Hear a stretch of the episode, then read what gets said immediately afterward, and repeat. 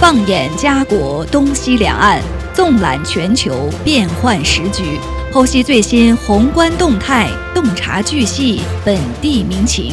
Yes, my radio。今日话题，欢迎您的收听。听众朋友，大家好，欢迎收听今日话题节目，我是陈林，我是东晓。呃，东晓，今天我们来和大家关注一个有关。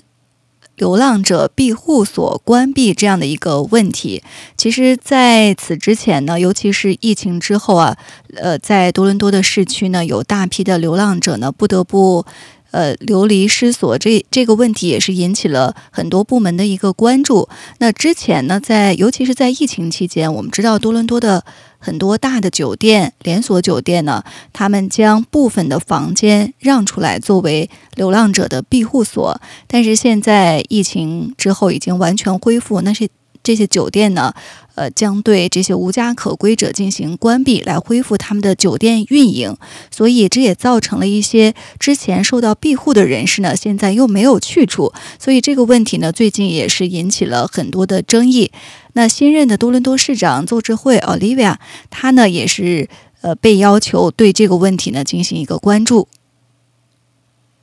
没错，那呃多伦多据报道啊，多伦多市区有多家酒店在这个新冠疫情期间，因为安置了这个无家可归的呃一些呃算是受困者吧。那么现在这些地址都都将陆续关闭作为庇护所这么一个存在，重新恢复酒店运营。比如说，我们大家有的可能比较熟悉的一家酒店啊，叫 Strathcona。呃，这家酒店的这个业主啊、经营者，他们就决定呢，在八月底收回酒店。这也意味着之前呢，在这里暂居的流浪者呢，将不得不被重新安置。那负责这家酒店运营的呃庇护所的一个非牟利组织 Dixon Hall，他们呢在。本月初的一封信当中啊，告诉一位住户说，需要他在七月十四号搬去北约克的另一家庇护所，而且呢，只能带两包个人物品，并且呢，会与另一人合住一个房间。那这样的话呢，就引起了一些庇护者的不满和抱怨。没错，而且他们在上一份上周的一份声明说啊，他并不是呃，该组织并不是酒店的业主，他的这个职责仅仅是根据市政府的一些指示来提供服务。那么最近接到了这个通知，说要将这间酒店在八月十五日交还给市政府。那么目前来说，已经有二十一位住户搬去了其他的这个庇护所，也就是说，其实是根据市政的这么一个要求。那该组织是提出了这么一个，呃，呃呃，转交这个这个这个难民的这么一个行为吧。嗯。但是，一些住户们他们认为，八月十五日这个搬迁的日期啊，对于他们来说太过仓促了，而且沟通沟通很差。那其中就有一位。七十一岁的长者啊，史史密斯，那他就已经度过了二十五年无家可归的生活，而且啊，这个老者他具有精神分裂症，而且还有心脏病，并且曾经身体也是多次中风，现在都是需要拄着拐杖进行走路。他呢，就是在二零二零年的时候啊，就搬入到这个酒店当中。而且还在这个酒店当中找啊附近找到了他的家庭医生，并且已经融入了当地的社会。现在就是他被告知要搬到二十公里以外的一些其他庇护所，他就开始产生了一些抱怨，说这应该这这是一种骚扰行为，应该停止这种骚扰。在别无选择的时候把人赶出去，那这些人该去哪呢？那我又要去哪呢？最好是他还提出一些比较令人啊说呃。看起来有些可怜的话吧，就是说，他说最好是睡在这个，可能最好睡在帐篷或者桥下，至少这样房租是免费的。而且他也表示了，说这二十五年没有家的生活其实并不是很，呃，当然也是很不容易的。他也是希望能够搬到市中心，呃，有提供老年人支持的一些公寓当中。嗯，对，没错，负责这这家酒店运营的，呃，庇护所非牟利组织 Dixon Hall，他的负责人呢就表示说，其实他们也很为难。那现实的情况是，住宿的选择非常有限，而且呢，往往需要在非常短的时间内就提供。有时呢，这些人必须要尽快搬出去，否则他就没有其他的选择了。所以他们现在呢，也是尽最大的努力，根据个人的情况呢，重新安置居民。呃，那我们也看到啊，包括刚才提到的这位老者老先生 Smith，还有酒店之前的一些住户，也都呼吁多伦多的新任市长 Olivia Cho 来介入，在关闭这间庇护所之前呢，能够找到更合适的替代方案。呃，我们也知道，这个多伦多不堪重负的收容系统呢，是邹智辉市长任期当中啊，目前显得最为紧迫的挑战之一。而且在他刚上任，他就针对流浪者庇护所资源紧缺这样的一个话题呢，呃，向联邦政府和省政府都提出了质疑。那我们看到，根据统计啊，多伦多市呢大约有九千个庇护所，通常呢都是满员的。那最新的数据显示，平均每晚呢都有。两百多人被拒之门外。那难民呢，占多伦多庇护所人口的三分之一左右。由于多伦多市和联邦政府呢，在资金的问题上存在分歧，所以这些难民呢，被转往求助于联邦的项目。没错啊，专呃，在多伦多有些专家也是认为，这个多伦多市应该寻找更多的这个酒店，然后将它改造成一个保障性住房，这样以降低。住呃住房和医疗的成本，同时也能够为社会提供一些福利嘛。那还有一些专家长期从事这个街头物理和教育工作，呃，他们表示说，人们受到这个政策的严重虐待，就是说严啊呃，包括庇护所关闭导致很多人流离失所，以及一些难民被关在庇护所之外。他其实就这个意思，也就是表示说是呃政策还是有一些严酷和严厉的。那么，截止到今年二月份的时候啊，多伦多市正在运营的二十三个临时庇护所，其中啊，多数的租约延长至了二零二四年的四月份。那么有五个今年是关闭的，而且三有三家已经是关闭了。那我们刚才提到的酒店和另一家酒店也将于今年八月份关闭。也就是说，看来可以看到二十三个临时庇护所，那在今年为止将关闭，呃。就呃十将近有十个庇护所将被关闭，这些庇护所就是疫情期间为了保持这个有效的安全距离、身体距离而采取的一个临时的措施吧。嗯，那么将这个酒店和其他建筑物在永久改造为一些住房的时候，市政府和其他的这个各级政府还要必须扩大租金补贴和住房补助，这样其实才能够让这些人们能够负担得起自己的住房。嗯，所以现在的问题就是资源紧缺，呃，所以新上任的多伦多市长邹智慧呢，他在上任之后的首次记者会上就提到了这样的一个问题。他也说，他对这家即将关闭，呃，这个庇护所的酒店 Stress Corner。并不熟悉，但是他表示呢，几家酒店的合同都是有期限的，一些运营商呢希望尽快的恢复正常的运营。他说，所以呢，这些问题啊，并不在多伦多市的控制之下。那市政府表示呢，从六月份开始，这家酒店呢就已经不再接纳新的居民，并且呢一直在和现有的住户。呃，进行合作来搬迁，包括提供一些永久性住房的计划等等。那从六月七号以来呢，已经有十三位住户搬进了其他的住房，呃，九套住房呢也正在分配的过程当中。那市政府说呢，非常理解这种关闭啊，可能给现有的住户，呃，现有的这些流浪者带来的这种焦虑，而且他们也表示同情，因为他们会离开已经刚刚熟悉的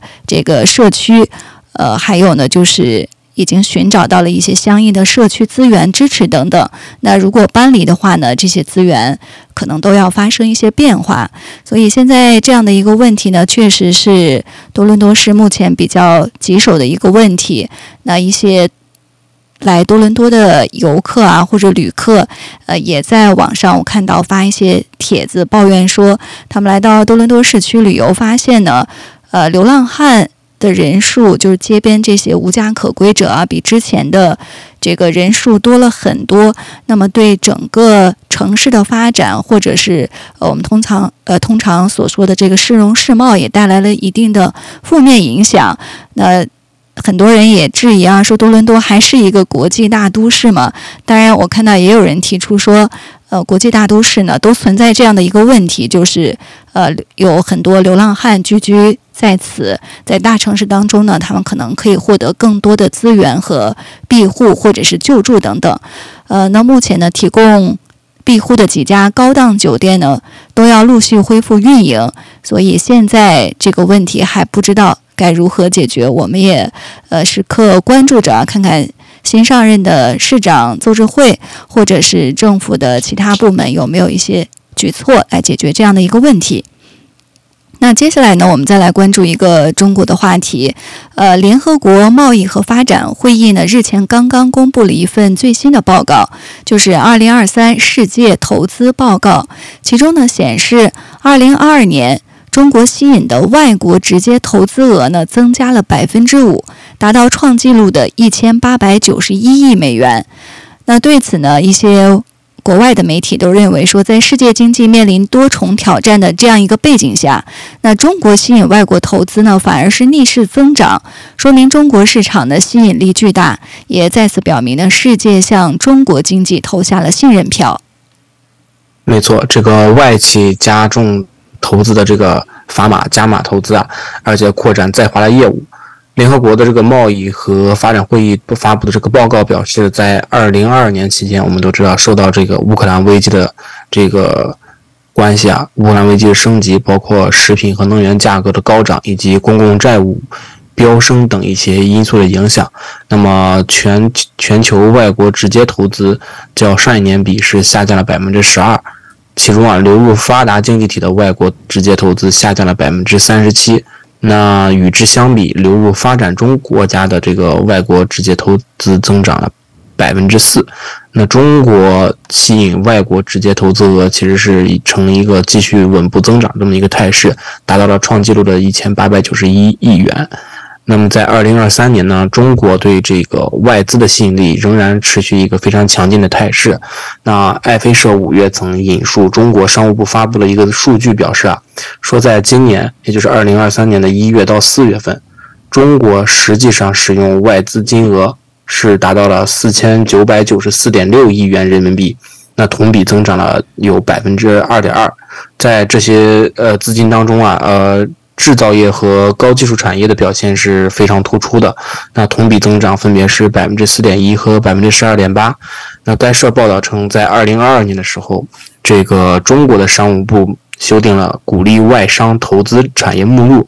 啊，是这么一个呃目录，进一步扩大了这个对外商感兴趣的投资领域。那中国其实也是想要通过这个目录啊，展示说。放宽法规、引入优惠的措施，以及想要进一步开放市场来吸引更多的这个海外投资。嗯，确实，在这样的一个大背景之下，很多的外企呢也是纷纷的用脚投票。呃，他们通过在这个中国拓展业务、加码投资等等实际行动呢，也表明了对中国市场的信心。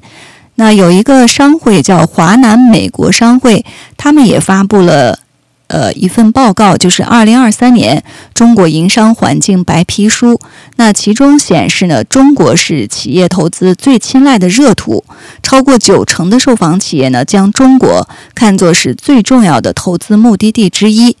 呃，日本的日经亚洲评论呢，最近就以此为题呢进行报道，就是美国大型科技公司呢戒不掉中国瘾，他们是有这样的一个文章。呃，来显示，呃，这个美国的一些大型科技公司呢，还是加大了在中国的投资。今年以来呢，美国最强大的科技公司的负责人可以说呢是络绎不绝的在北京开展活动。那美国的科技行业对中国的关注，也表明中国对美国高科技公司的一个重要性。没错，不仅是这个日本啊，德国的商报网站近日也有报道称，说这个德国的中小型企业仍然希望能够在中国进行进一步的这个投资。那报道以一家总部为位于这个德国哈根的金属加工业，呃，威尔斯公司为例，这个公司啊，在二零一四年以来一直是在上海附近的这个地区建设工厂进行生产，并且在二零二二零二零年的时候，对现有的工厂又进行了进一步的扩建。那么目前为止，威尔斯公司约有百分之十三的营业额是来自亚洲。那么该公司的这个管理合伙人。尤尼乌斯认为啊，中国是一个有吸引力的地方，并且这也将是未来十年他们作为最重要的这么一个增长地区之一。啊，根据商报也指出，很多企业家在啊在德国都有和这个尤尼乌斯相同的看法。一项最新的这个研究表明啊，大约有百分之二十六的这个德国中小型制造企业正在考虑将他们生产能力。呃，从德国迁出，其中百分之四十的企业都将目光转向了亚洲，而且百分之十五的企业也明确指示说要将这个生产能力转向中国。在拥有超过一千名员工的这个规模较大的一些企业当中啊，也是有百分之三十六的人是希望能够将生产转移到其他地方的，其中这百分之三十六里中有百分之六十是打算转移到亚洲，那百分之二十三的人是。打算转，嗯，明确打算转向转向中国，所以说这个中国和德国的商会最近在进行一项这个调查，证实德国企业仍希望增加对世界第二大经济体的这么一个投资。嗯，另外呢，彭博社也关注到这样的一个呃这个领域啊，比如像法国的一些企业，路易威登或者是东方汇理等等这些法国企业呢，也纷纷的选择继续深耕中国市场。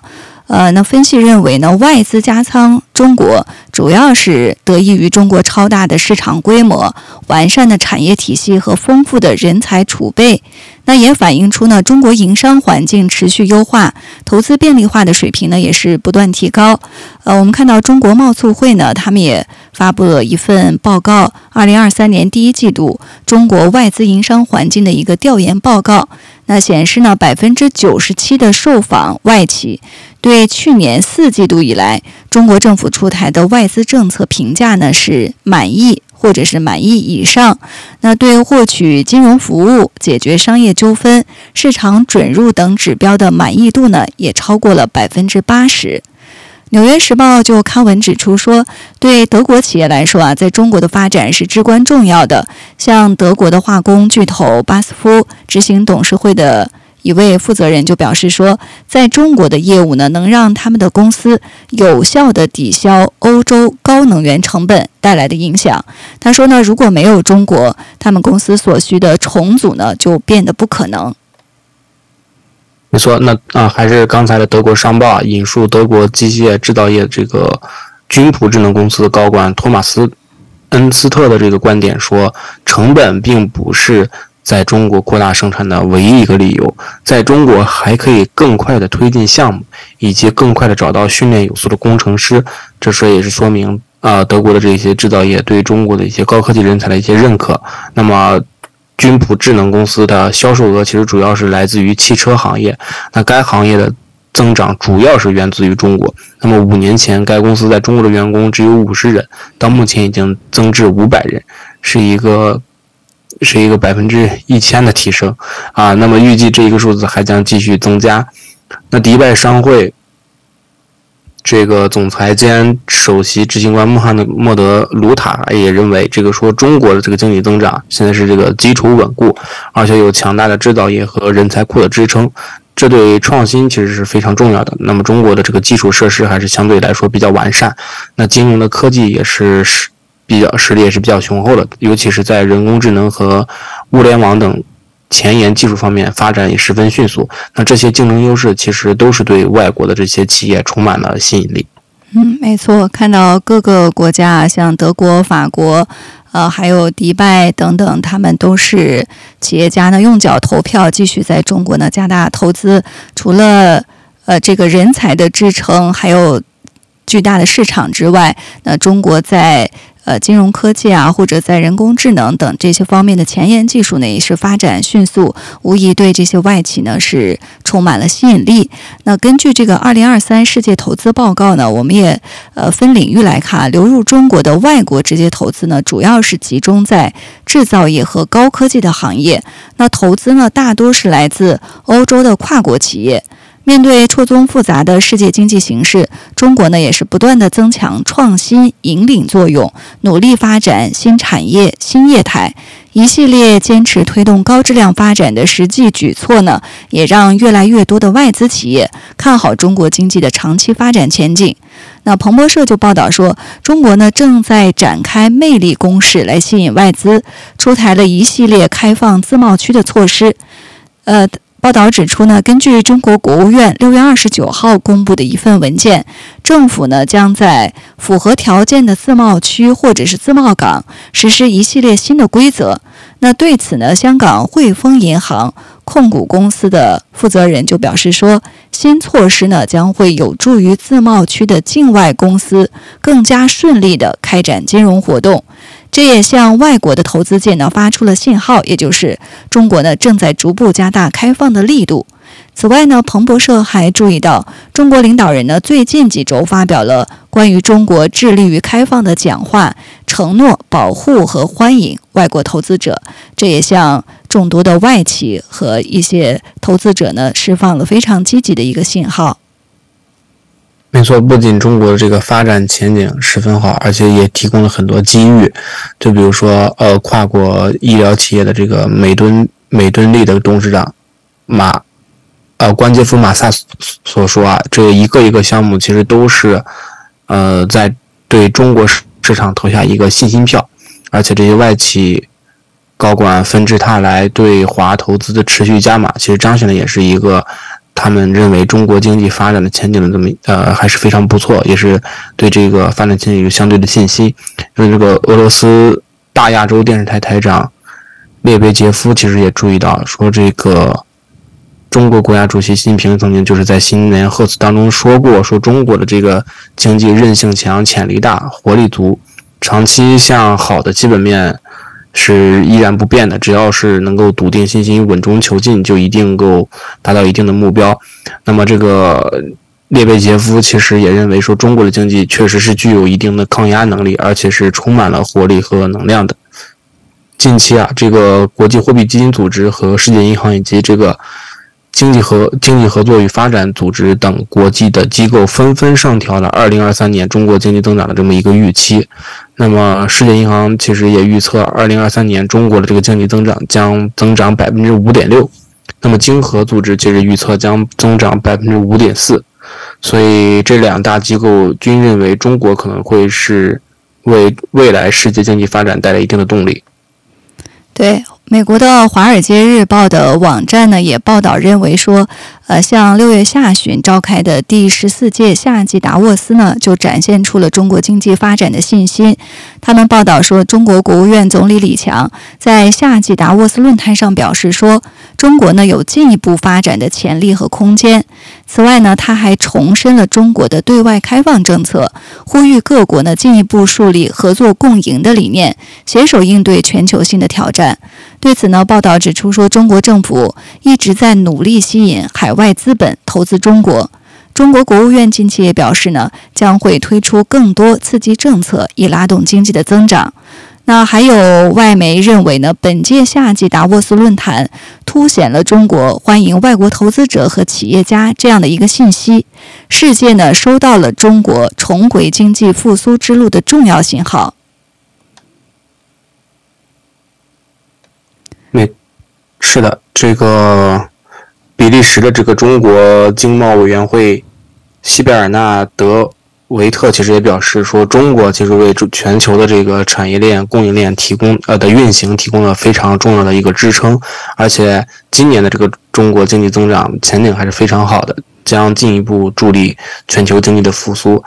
那么，美国富达国际公司首席执行官安妮理查兹其实在目前。我们刚才提到的这个日本经济新闻专访的时候也表示啊，说这个中国可以为世界经济、全球经济提供很多东西，比如说呃，中国现在就是电动汽车以及太阳能板领域发展的这么一个领领军者，而且中国在这个可再生能源供应链方面的作用。和呃，使其成为这个能源转型当中的这么一个关键角色。那么现在国际社会普遍认为啊，在未来中国将继续以自身发展为全球提供更多的这个市场机遇、投资机遇和增长机遇。而且国际货币组织测算分析，中国经济每提高一个百分点，就可能会带动与中国相关联的一些经济体增速提高零点三个百分点。所以。该组织的这个总裁格奥尔基耶娃也表示，呃，预计今年中国对全球的增长贡献将到达达到三分之一左右。嗯，这是呃，我们看到啊，这个联合国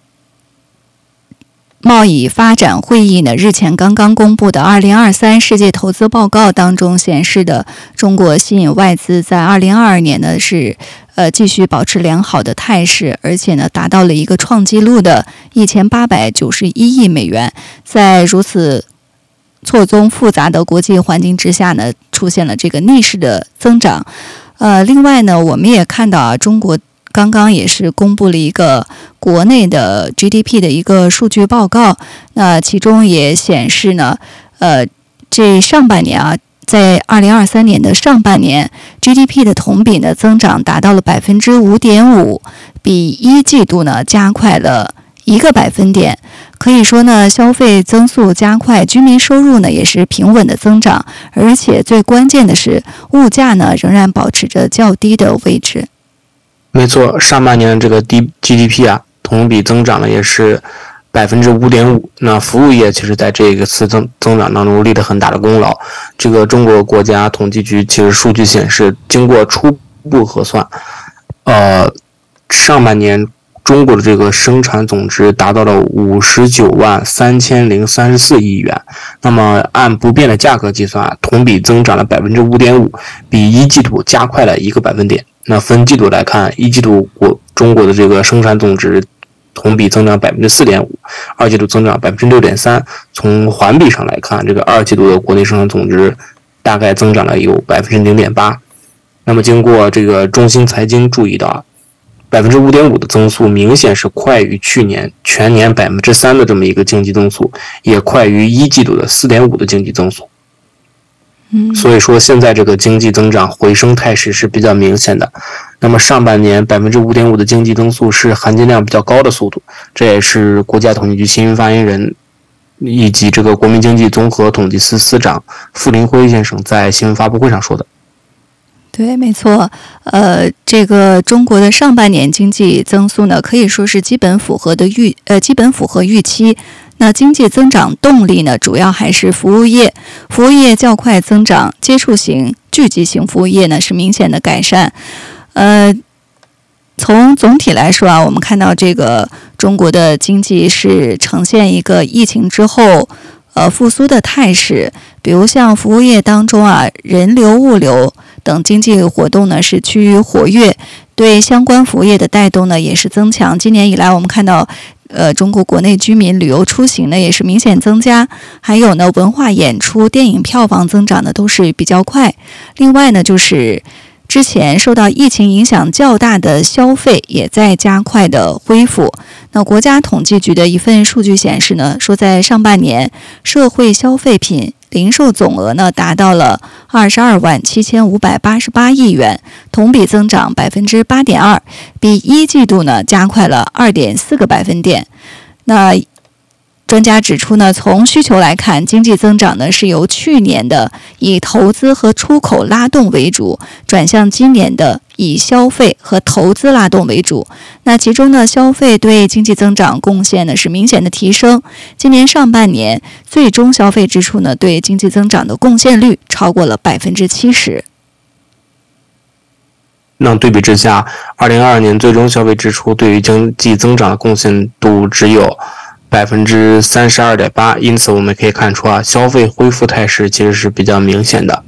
那么今年各地区各部门把恢复和扩大消费摆在了一些优先位置，消费对于经济增长的拉动作用是非常强的。但是由于前段时间疫情的这个疤痕效应，那么老百姓的消费还是比较谨慎的，尤其是自身资产负债是修复是需要一定的时间，所以说促进消费仍然是需要加力进行的。嗯，没错。那还有一个呃比较关键的因素啊，就是中国的这个物价也是。保持在低位，呃，从物价来看呢，上半年中国全国居民消费的价格 CPI 呢同比上涨百分之零点七，比一季度呢回落了零点六个百分点，这处于百分之三左右的调控目标之内。呃，今年上半年呢，由于世界经济复苏乏力，国际能源价格回落，所以也带动国内的能源价格走低。同时呢，中国国内的车企降价促销，猪肉价格呢转。转为下降，加之上年同期基数较高，所以可以看到一个对比啊，就是中国居民消费价格的涨幅呢，在今年的上半年总体回落。呃，所以总的来说呢，中国经济目前不存在通货紧缩的现象，下一阶段呢也不会出现通货的紧缩。那尽管价格呢目前是阶段性的处于低位，那从经济增长、货币供应这些相关指标来看，中国的经济呢都不符合呃通货紧缩的条件。那更多的人呢可能会关注啊，下半年经济走势到底如何呢？我们也来看一看呃相关的业内人士和经济专家的一些分析。没错，啊，有些专家说啊，说今年以来中国的这个经济逐步摆脱了疫情的影响，向着一个常态化运行的轨道进行回归，呈现一个恢复向好的态势。这也是我们刚才提到了傅林辉先生的表示。那么从今年来，从全年来看，尽管面临了一些压力和挑战，但是随着现在这个就业问题的改善以及居民收入增加，而且这个内需拉动逐步增强，供给结构优化一些调进行了一些调整。并且新动能成长壮大，经济将进行一些稳步的恢复，发展质量也是将进行一个逐渐的提升。所以啊，呃，他们呃，中国非常有信心，能够有也有条件将能力，也是有能力完成这个全年经济社会发展预期的这么一个目标的任务。嗯，没错。